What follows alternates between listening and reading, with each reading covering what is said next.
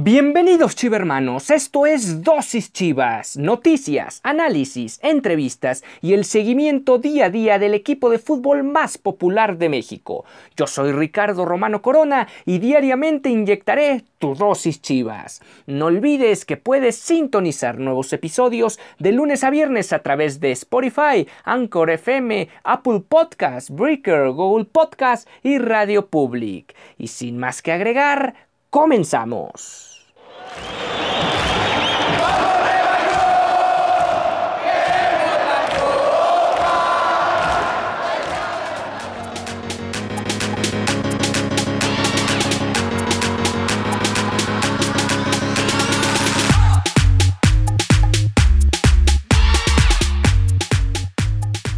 Hola, ¿qué tal amigos de Dosis Chivas? Nos encontramos en esta emisión de miércoles 2 de diciembre un día importante para el Guadalajara porque hoy inicia la serie de semifinales frente a los Esmeraldas de León en el Estadio Akron. El día de ayer hablamos sobre lo que fue un poco lo del partido de Chivas Femenil, también tocamos el tema de cómo, cómo se podía empezar a plantear el partido del día de hoy frente a los Esmeraldas de León y también un repaso a las categorías juveniles, una quedó fuera, otra que este, sigue adelante, va a jugar la final frente a los rojinegros del Atlas pero en esta ocasión vamos a hacer la previa del partido como tal del día de hoy allá en el estadio Akron, la ida donde muy buena parte de las esperanzas o de las posibilidades de Chivas se van a jugar el día de hoy. Y para esto nos acompaña el día de hoy, el invitado del día de hoy es Alfonso Gutiérrez, un amigo que es un entrañable y un eh, ferviente admirador y fanático del equipo del Guadalajara, incluso ha viajado con con el equipo, con la porra de visitante a varias plazas del país y nos va a contar un poco sobre cómo ha visto al Guadalajara en este certamen, además de cómo puede pintar la situación para el día de hoy y también, ¿por qué no?, para el próximo sábado en este partido, en esta serie muy complicada frente al superlíder de la competencia. ¿Cómo te encuentras, Alfonso? ¿Qué tal, Ricardo? Muy bien, muy buenas tardes, buenas tardes a todos aquí, ya con ansias de ver el triunfo de las Chivas el día de hoy contra León. A ver qué, qué tal nos va, esperemos que bien y pues desde un principio todo este torneo ha sido un poco irregular, pero pues ahí vamos, ahí vamos. Recordemos lo de 2006, que fue algo semejante, bueno, muy semejante de hecho, y este espero se repita esa historia. Sí, fíjate que ahora que tocas lo de 2006, yo lo comentaba hace algunas semanas, eh, fíjate que aquí en las emisiones naturales del miércoles o normales de los miércoles, hablamos sobre partidos históricos del Guadalajara y durante cuatro semanas consecutivas tocamos el tema de ese campeonato de 2006, primero la serie frente al Veracruz en repechaje, después la serie contra Cruz Azul, después las semifinales frente al América y la gran final frente a Toluca. Y ahora, curiosamente, se repite la situación, claro, con un sistema de competencia distinto, un formato de competencia distinto, porque aquí no fue a dos partidos el repechaje y en ese entonces todavía no existía el tema del gol de visitante, todo era a, goles y si quedabas empatados en el global pasaba el mejor ubicado en la tabla. Entonces, de alguna manera, eh, hasta cierto punto hay cosas que han, se han modificado eh, al presente, al 2020. Y ahora quisiera preguntarte para comenzar esta emisión, yo sé que sigues puntualmente al Guadalajara en cada uno de sus compromisos, incluso como ya mencionaba, viajas a veces con el equipo en los partidos de visitante en especial. Quisiera preguntarte cómo has visto el torneo en general de la etapa regular, cómo viste en términos generales el desempeño de este equipo. Pues mira, todo esto, la verdad que fue muy raro por todo lo que estamos atravesando a nivel mundial. Y pues el torneo empezó de una manera muy, muy mal, creo yo. El equipo fue de menos a más. Eh, recordemos que cuando está Tena empieza un poco, eh, pues juego como venía del torneo anterior, y, pero desafortunadamente los resultados no se le fueron dando y todo esto provoca la llegada de, del rey Midas, Bucetich, y pues la verdad, pues por algo le dicen el rey Midas, ¿no? Que, poco a poco fue mostrando esa mejoría en, en, el, en el torneo. Fue de menos a más, eso yo siempre lo, lo tuve bien claro, lo, lo, comentaba con muchos amigos que también le van a Chivas, que fue un torneo de menos a más. La verdad que los únicos que yo vi constantes fue nada más a, Brizuela. es el único que ha sido de constante. De ahí en fuera vimos eh, los problemas que hubo en portería, que empezó Toño y luego Gudiño, y luego Toño la regaba, se le fue el gol, eh, no recuerdo si fue contra Toluca, si no estoy mal. Este, entonces todo, todos estos cambios. Sin embargo, pues las últimas que fueron cuatro fechas, pues la verdad sí se vio el cambio de una manera pues muy, muy radical, a tal grado que pues entran, si se hubiera manejado como torneos anteriores, entran en séptimo lugar, que ya llevaban tres años sin, sin pasar a la liguilla. Entonces, pues creo que, y dicen varios expertos o analistas, que lo importante es más cómo cierras el torneo y cómo llegas a la liguilla. Y lo hemos visto y lo vimos en los partidos del, del miércoles pasado y de este sábado, que pues la verdad Chivas mostró un fútbol, pero que yo no lo había visto en ninguna de las 17 jornadas, ¿eh? Es más, ni en el repechaje lo vi tan bien como lo vi en estos últimos dos partidos. Sí, de alguna manera hay que recordar que Chivas empieza el torneo precisamente jugando contra el rival en turno, que es el León. Empatan a cero, un León que también está, estaba en ese momento lejos de la versión que mostró después en el campeonato. De hecho, si no mal recuerdo, fue un partido muy soso, con casi nulas llegadas de gol en, ambos costados.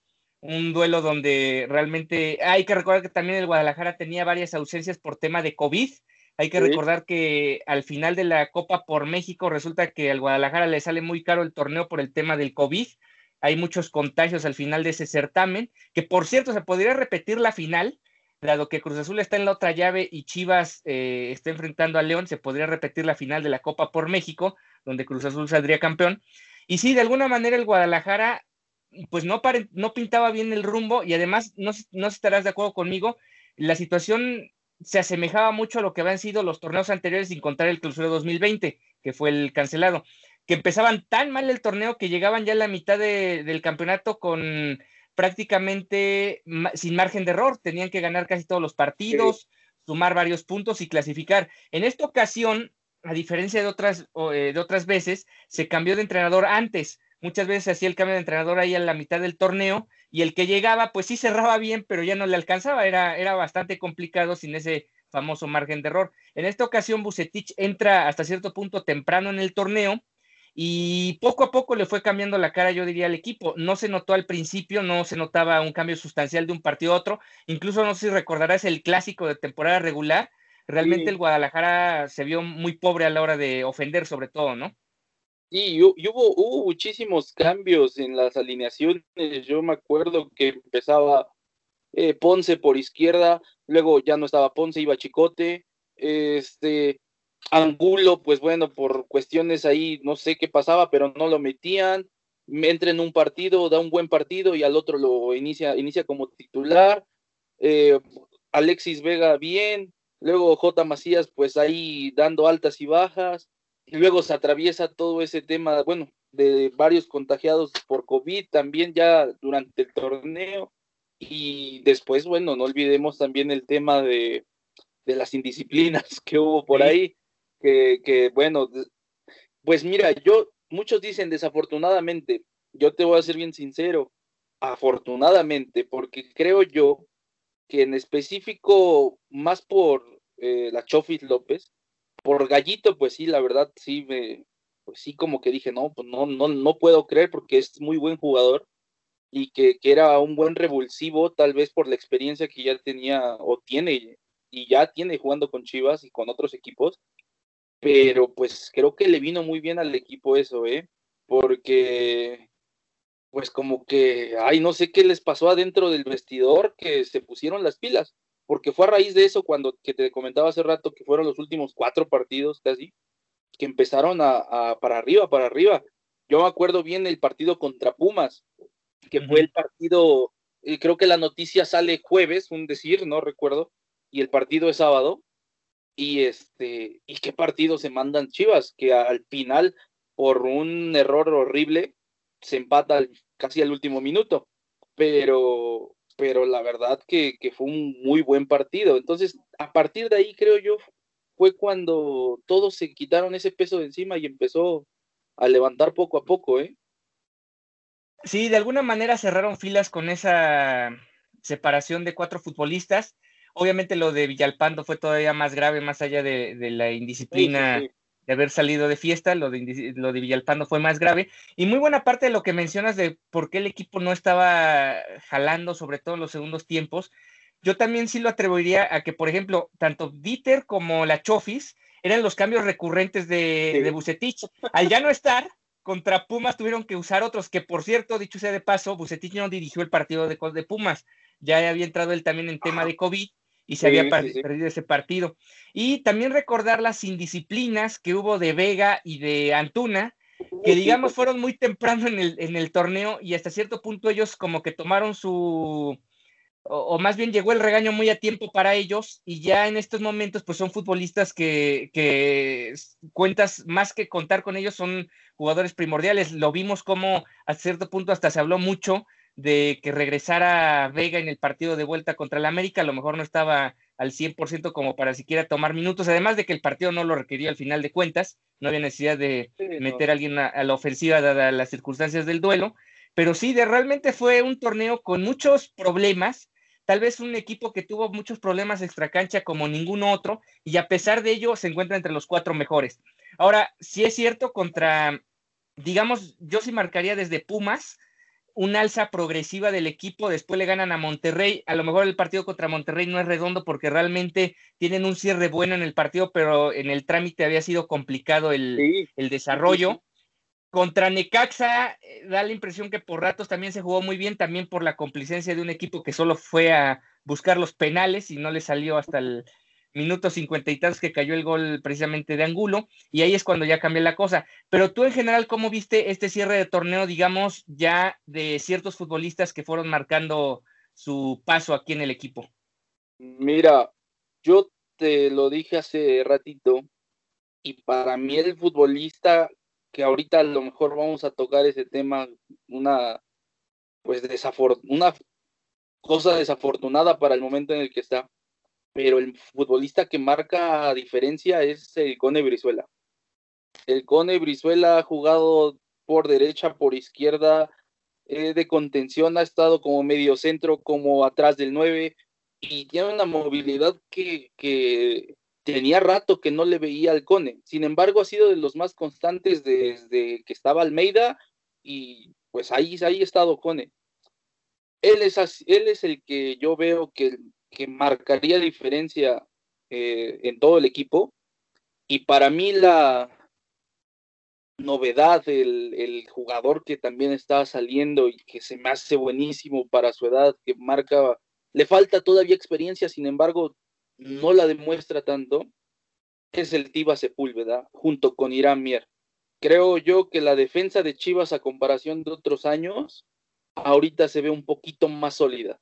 Eh, Mier y, y Tiva Sepúlveda, la verdad se, han estado rifando, como lo decimos nosotros ahí en los partidos, han estado rifando, se han dejado toda la camiseta. Y otro que, pues a mi parecer, yo no me gusta cómo juega, pero sin embargo deja todo en la cancha, es Ponce.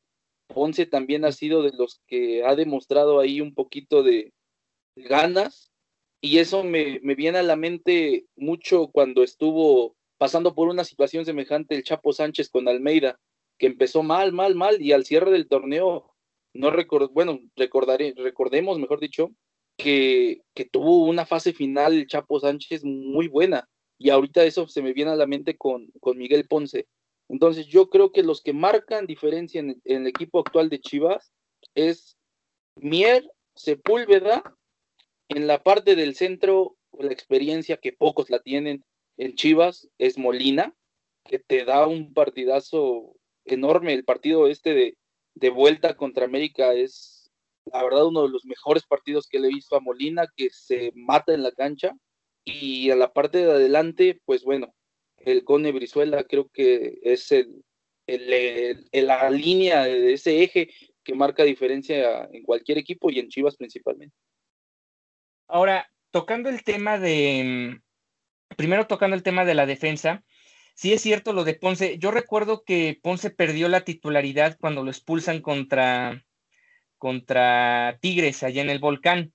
ahí es cuando entra el Chicote, pero realmente el Chicote es un jugador que hasta cierto punto parece que ya no va a nunca volver a jugar de lateral, va a terminar jugando ahora en otra posición a lo largo de su carrera, dado lo que fue ya la última serie y, la verdad lo que ha mostrado en su carrera, o sea, no es un futbolista que te sea confiable, confiable atrás y más te aporta a la hora de ofender. En ese sentido, y siguiendo esa idea, pues Ponce sí es cierto, fue creciendo poco a poco hasta que encontró la manera de ya digamos, ahora sí establecerse, porque hasta cierto punto hubo muchos ratos donde este jugador marcaba cierta irregularidad a la hora de sus partidos. Tenía muy buen juego, a lo mejor siempre ha tenido mucha garra o mucha determinación, pero no necesariamente un rendimiento futbolístico pleno en, en, varios de los partidos. En este caso sí se está notando con mucho mayor sentido. Lo de los centrales es inobjetable, por algo Sepúlveda ya fue la, la gira de la selección, por algo Mier incluso no fue llamado porque él no quiso, o sea, realmente no fue a la selección porque él no quiso. Y yo agregaría lo del Chapo Sánchez, no sé si tengas el dato, pero el Chapo Sánchez fue el jugador que más manos a manos a la defensiva ganó en el torneo en la liga. O sea, es el mejor defensivo lateral derecho de la liga.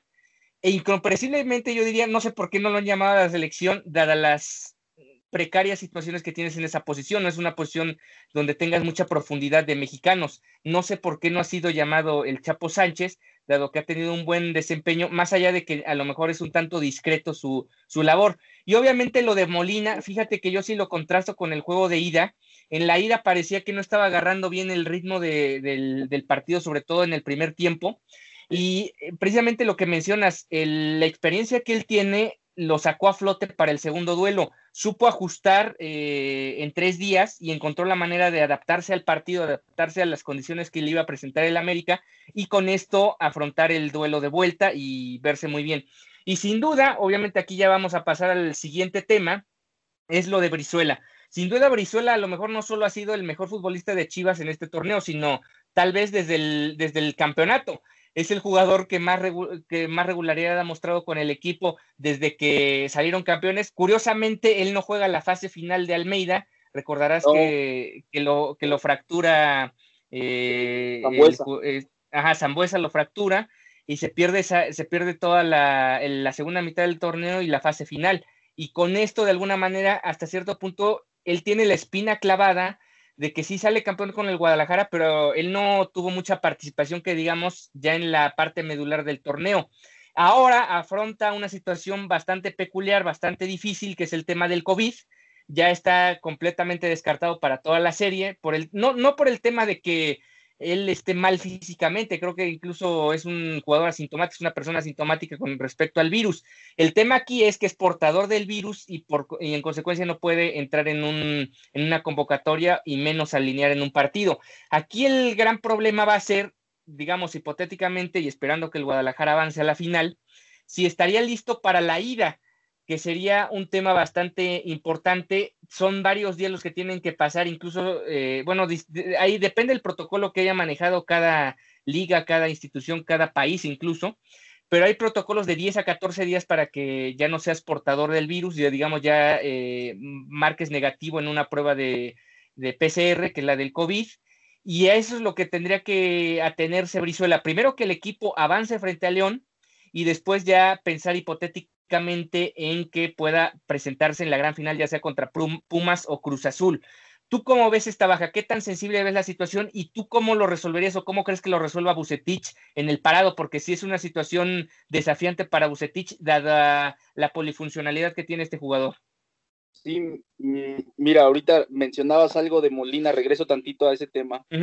Molina da el mejor, bueno, el mejor, pero da un muy buen partido a comparación de la ida en la vuelta y hay ahí un movimiento que hizo Bucetich que no dudo que lo vuelva a repetir ahorita o por ahí vaya la cosa que es a este joven este Torres Lalo Torres Lalo Torres le dio toda la confianza a Molina porque recordemos que a Molina Giovanni Dos Santos le, da, le daba toda la espalda, ¿eh? Le ganaba toda la espalda a Giovanni Dos Santos. Una vez entrando Lalo Torres, Lalo Torres como que corta totalmente el juego, lo que le daba tiempo a Molina regresar y recuperar totalmente su posición. Ahora, regresando ya al tema de, de, Cone. Cone empezó jugando por el lado izquierdo. Angulo, no sé si vaya a regresar. Ahí no tengo el dato, no sé si ya esté listo para esta, esta fecha. No, no va a estar. No está, no va a estar. Ah, ok, mira. Lo más seguro es que empiece Chicote de nuevo. Y por ahí vi hace un, hace, hace un ratito que Vega estuvo entrenando ya estos días al parejo del equipo. Incluso fue al, al Azteca eh, infiltrado, decían que a lo mejor jugaba 10, 15 minutos, pero pues no, no tuvo participación. Sin embargo, Vega ya está. Vega, recordemos que como tal, un 9 fijo no lo es. Vega te da muy buenos partidos siempre también en las bandas. Ayuda muchísimo en las bandas. Entonces, no me sorprendería ver por ahí en esa posición a Vega. Y por ahí a lo mejor no lo hemos tocado, pero Oribe Peralta también el juego que, tuvo eh, contra América, podría ser que lo se lo haya ganado para empezar en este partido, ¿eh? porque leía muchos tweets y, y, demás que decían, ya está viejo, ya no corre, ya no hace nada. Pues sí, no, no voy a decir que no, pero la verdad que para los que saben de fútbol, lo que hizo Oribe fue lo que tenía que hacer, o sea, no hubo más. Bucetich lo puso para eso y pues por ahí también puede ir la cosa. Entonces, Oribe Peralta, también recordemos que hubo un tiempo en América que también se abría mucho a la banda. Entonces, por ahí puede haber un juego de cartas entre Oribe, Vega, eh, del otro, Antuna, eh, o sea, no, no le veo muchas dificultades a Bucetich para elegir le veo la dificultad de, en más en el, eh, bueno, a las bandas no le veo dificultad, le veo en el centro, en la creación, porque uno de los que te daba esa salida rápida, ese contragolpe, pues era Cone Brizuela. Ese, ese jugador que pues por su velocidad y demás, pues ya muchos defensas como que mejor, en lugar de ir al ataque, se esperaban un poquito. Ahorita al no estar Cone y no estar Antuna, porque ahí era don, como donde los detenías del lado derecho, perdón, al no estar uno, pues le das la oportunidad al otro equipo que pues tenga un poquito más de salida. Entonces, es cosa de checar al ratito a ver qué, qué sorpresa nos da Bucetich. Ya vimos que para, para alineaciones, Bucetich es, toda una caja de sorpresas. Entonces, a ver al ratito qué, qué es lo que nos, nos saca. Sí, sobre todo comentando sobre Bucetich, que ya tiene muy bien estudiado el plantel. Digamos, él es de los entrenadores que se tarda en, no se tarda, más bien se le lleva su tiempo eh, diagnosticar cómo es el plantel. No sé si recordarás cuando estuvo con selección, lo llamaron en un bomberazo a que fuera a jugar el partido contra Panamá y contra Costa Rica, y realmente no es el estilo de Bucetich llegar y, e imponer un o, o, imponer jugadores de, una, de un día para otro. Y tal fue el caso que realmente no, no tuvo un cambio drástico aquella selección cuando estuvieron cerca de no ir a la Copa del Mundo. En esta ocasión tuvo el tiempo, digamos, casi todo el torneo para reconocer el equipo, se tardó cinco o seis fechas en, en ver cómo estaba la situación, además de que ya tuvo que padecer lo que ya mencionábamos de los, de los jugadores que fueron separados de la plantilla. También ya tuvo que padecer eso. Y hasta cierto punto yo me doy cuenta que tiene muy buen ojo o más bien tiene muy bien diagnosticado cómo están los jugadores del tapatío que él subió. Porque al quitarse cuatro jugadores, tuvieron, que subir jugadores del tapatío, entre ellos el mismo Torres, luego el otro chico Villalobos que fue el que debutó, y tratar de redondear un plantel que al principio del torneo se supone que no iba a tener este tipo de inconvenientes. Lo que mencionas con respecto al ataque que Chivas puede presentar hoy, pues sí, lo lógico sería obviamente que Antuna va a ir por derecha, que el Chicote va a repetir por izquierda, lo de Peralta, que obviamente tendría que repetir porque también se habla de que Saldívar estaría fuera por un tema muscular para el partido, al menos de hoy. Entonces, no creo que vaya a entrar Ronaldo Cisneros de, de titular en este partido ni mucho menos Macías, porque también entiendo que lo de Macías, el tema muscular no ha quedado del todo bien, o sea, como para que de arranque ya inicie el partido. Y el tema es ahí la posición de centro, de medio centro, donde tú bien mencionas, hay, un, hay una gran complicación una opción sería esa. Si ya Vega está al 100% de facultades, obviamente eh, es la mejor opción y tal es la única que tendría, digamos, como hasta cierto punto de posición nominal. Y lo que tú mencionas de estar variando en, las posiciones, tanto en el centro del área como en, las, en los costados, podría darse con estos futbolistas.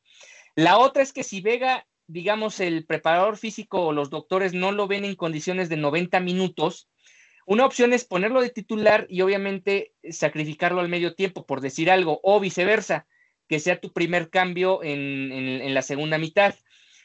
Y la otra, sin Vega de plano no está todavía y siguen siendo escasos los minutos que él puede ver acción, porque al final en este partido es clave sacar una ventaja para tener posibilidades o ampliar tus posibilidades de avanzar a la siguiente fase.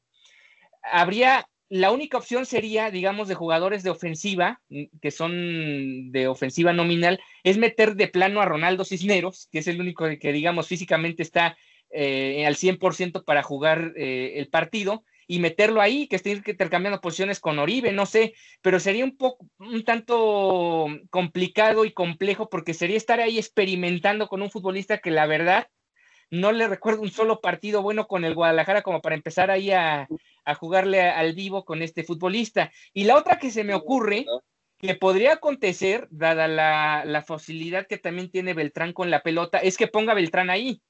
Pero el tema es que Beltrán eh, no ha tenido el mejor de sus torneos, o sea, ha sido hasta cierto punto irregular, en parte por el tema del COVID, en parte porque no le han dado tanto chance de entrar en los partidos y también en parte porque no había, bueno, ha habido muchos problemas ahí con el equipo por, para armarlo semana con semana. Sí, ahorita, ahorita que mencionaste esto, eh, de hecho, mi alineación, así te, te, digo, si no estuviera eh, Vega aún al 100%, yo, yo, yo, yo hacía como vi que, que empezaron el, el, el partido contra América, no le vería mucho cambio a excepción de, de Brizuela. Y recordemos que también, aparte de lo del COVID con, con Beltrán, Bucetich lo mencionó que, o se ve también mucho que Beltrán es mucho de ir para adelante, es, va, él como que tiene esa, se da esa confianza siempre de ir adelante. Y por eso es que hubo partidos incluso que, pues bueno, el medio campo se veía un poco complejo con, con Molina, nada más porque pues era el único que quedaba como contención. Sin embargo, si ponemos a la misma alineación de defensa y la contención que puso contra América, que sería, te la voy a decir ahorita así como que muy a, grandes rasgos, empezaría con Gudiño, Chapo por derecha, Sepúlveda, Mier, Ponce por izquierda, los dos centros con Molina y Torres, otra vez repitiendo ahí Torres para dar esa seguridad en el medio campo. Y por la movilidad, obviamente, las bandas, pues no le vas a mover a lo que te ha dado resultados, que ha sido Antuna, que es Chicote. Definitivamente, si me preguntas, a lo mejor si me hubieras preguntado, fíjate, el, el, el sábado a las seis de la tarde, ¿quién prefieres, Oribe, Oribe o Ronaldo Cisneros? Yo te digo, Cisneros. Pero después de ver el partido que se manda Oribe, lo pondría Oribe de inicio y atrásito de él, adelante de Molina y de Torres, pongo a Beltrán. Yo no le yo no, bueno, yo no le jugaría mucho, ¿eh? Porque Oribe te está posteando muchísimo. Beltrán es un jugador que tiene esa, se da esa confianza y es de los que también le pegan, también como Chicote y Antuna. Ahora, recordemos que León, León, tiene un jugador muy importante, que es de los mejores de la liga, yo creo, que es Mena. Para parar a Mena, necesitas tener muy seguro ese medio campo. Si tienes a Molina y a Torres, le vas a dar como que ahí una paredcita. Ahora, si le metes a otro como Beltrán, incluso como lo vimos contra los dos, los dos partidos de América, Chivas estaba presionando desde el primer cuarto de cancha, ¿eh? Y ahorita si le pones a otro que en teoría es mediocampista y le pones atrás del 9, pues todavía le presionas más. Lleva sus pros y sus, y sus contras, pero contra León y ya a estas alturas, por las cosas que se han presentado de, de, de COVID ahorita con, con este con Brizuela, pues yo creo que es momento para jugárnosla. Ahora, Bucetich también mencionabas tú también hace rato, que pues no es de los que también se la llega a jugar mucho, él sabe mover muy bien sus piezas. Entonces, pues hay que esperar en un ratito, ya no de tardar en salir la alineación, pero no me sorprendería que fuera un poco así, porque no tienes otro jugador por derecha que te pueda brindar algo semejante o ese apoyo a Antuna. porque Antuna no bajaba a apoyar a, este, al Chapo Sánchez, ¿eh? El que bajaba a apoyar a, Chapo era Brizuela. Y, pues ahí en ese costado eh, se me va el nombre de este jugador de León, pero también de los costados de León tienen muy buenos jugadores. Entonces ahí hay que tener también un poquito de cuidado. Si pusieras por lo, por lo que te digo a Beltrán atrás, pues ahí algún movimiento para que él baje a recuperar. No sé, porque de derecha, pues yo no tengo a otro jugador en Chivas que, que pueda jugar por derecha, ¿eh? Sí, mira, fíjate que del medio campo de León, lo más probable es que salgan con Aquino, con Navarro y con Montes. Y aunado a lo que mencionas de Beltrán, pues le das más fortaleza a ese medio campo, porque estos futbolistas realmente, muy buena parte de por qué León dominó en el torneo, fue porque ellos eh, quedaban muchas veces libres y podían crear fútbol al frente. Y si tú le pones estos tres futbolistas que te muerden mucho, un joven como, como Torres, que ya lo mencionaba, le puede cuidar las espaldas a, a Molina, Molina ser ese último hombre que se pueda a lo mejor encargar de marcar al Chapo Sánchez. Claro, nada comparado con lo que fue Giovanni, porque sí, hasta cierto punto Giovanni le ganaba la espalda a, Molina, pero también Giovanni realmente luego se va y se esconde en la banda y, desaparece de los partidos. Al contrario, Montes es un jugador que todo el tiempo está pidiendo la pelota y trata de crear eh, o generar el fútbol al frente de León.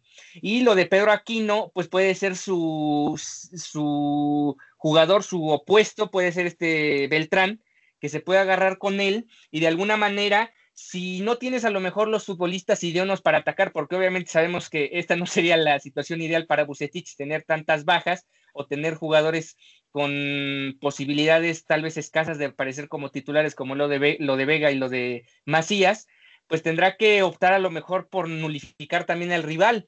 Y yo, yo, no esperaría tampoco que el Guadalajara se vaya tan al frente pensando en meterle dos, tres goles a León. Incluso podría intentar repetir dentro del trámite, obviamente los partidos se van dando conforme las circunstancias, pero dentro del trámite, repetir el 1 a 0 no sería nada, nada malo para irse a la vuelta, porque otra vez vuelves a quedar en esa posición donde no recibiste el gol en contra, donde te vas con la posibilidad de anotarles allá y complicarles totalmente la serie, y donde tener los espacios que tuviste contra el América, donde hasta cierto punto el Guadalajara dejó ir la goleada, porque si algo le faltó al Guadalajara para, para tener un partido todavía más redondo de lo que fue la serie, fue golear al América. Hubo dos, tres oportunidades ahí ya en el segundo tiempo donde el Guadalajara pudo haber eh, goleado al América y terminar con un marcador de escándalo en el Azteca.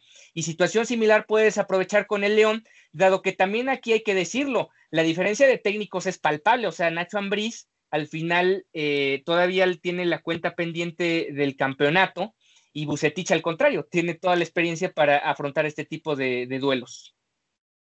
Sí, sí, sí, ahorita e, este, este, este partido en específico va a ser muy, muy de tácticas, muchísimo de tácticas. Un Ambriz que, que pues ya tiene su, su, recorrido, estuvo muchos años con Aguirre por España, eh, ya tiene su recorrido también aquí en México, pero que bien, bien mencionas, pues tiene esa deuda pendiente, ¿no? Y ahorita, pues también hay que reconocerlo, o sea, eso también lo, debemos de tener bien claro, que León no es un equipo fácil, no es un rival fácil o que es muy, muy, este, que es muy sencillo el poderle llegar siquiera a puerta y no vamos lejos, tiene a un portero que con Chivas salió campeón como lo es Cota, que es muy seguro también, que, te sale, que achica, que, que, juega muy bien bajo los tres postes. Pero Bucetich, te lo comenté desde un principio, por algo le dicen el Rey Midas, y no es que me gane los colores ahorita, pero el triunfo se lo iba a llevar Chivas a como de lugar. ¿Le va a costar trabajo?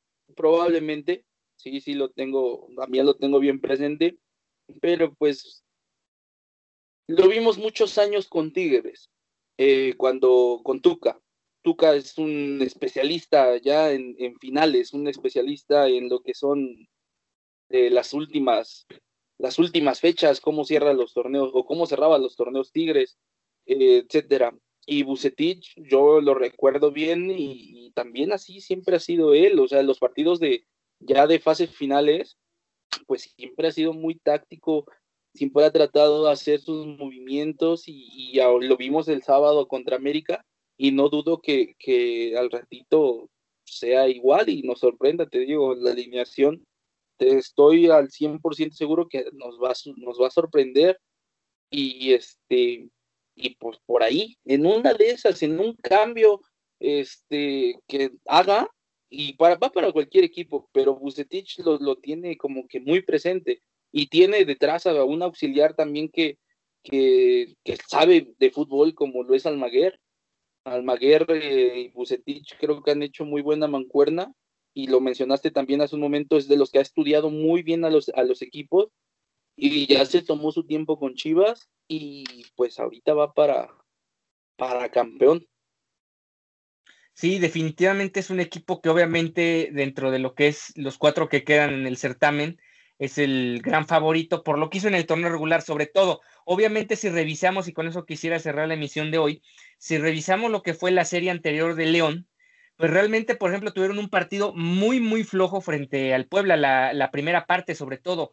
Realmente el Puebla, eh, hasta cierto punto, al ser un equipo limitado en, en, varias, en varios aspectos del juego, no pudo aprovechar cabalmente lo que fue el equipo dormido de, León en el primer tiempo, pero realmente el Puebla pudo haber acrecentado la, la, diferencia e incluso no haber recibido ese gol de, último, de los últimos minutos del primer tiempo, que a la postre fue el que terminó por ya eh, poner las cosas más tranquilas para el León, porque ya el partido lo tenían más a modo, ya era un gol el que necesitaban en lo que restaba de la serie y el Puebla realmente después de ese ímpetu de los primeros minutos se fue apagando, se fue apagando hasta a tal grado que no sé si recordarás o no si viste el juego, pero la vuelta ya fue un partido donde prácticamente el Puebla, incluso después de la expulsión ya era un duelo donde el, León estaba cancheando al Puebla, ya no estaba ni siquiera eh, metiendo máxima velocidad para, para anotar más goles frente al equipo poblano.